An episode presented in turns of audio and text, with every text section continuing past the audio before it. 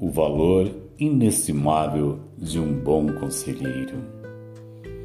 Onde não há conselho, fracassam os projetos, mas com os muitos conselheiros há bom êxito.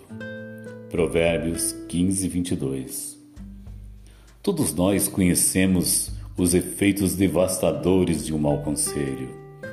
Amon, o filho de Davi, violentou sua irmã Tamar e foi assassinado por seu irmão Absalão porque seguiu à risca o perverso conselho do seu primo Jonadab.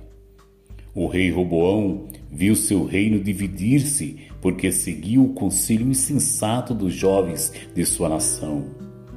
Caim matou seu irmão Abel porque se recusou a obedecer ao conselho de Deus.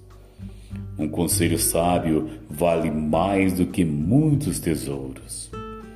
Onde não há conselho, fracassam os projetos.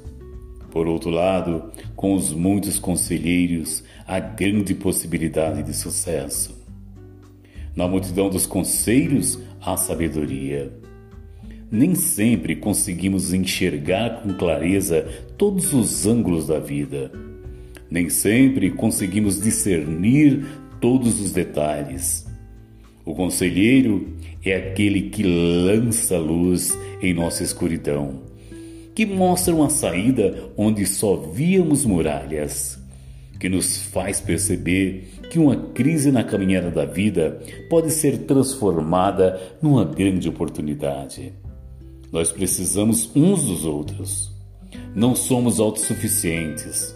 Precisamos nos cercar de bons conselheiros, de gente madura na fé, que tem caráter provado e coração generoso.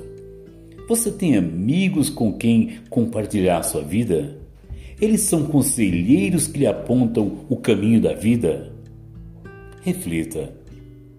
Texto Hernandes Dias Lopes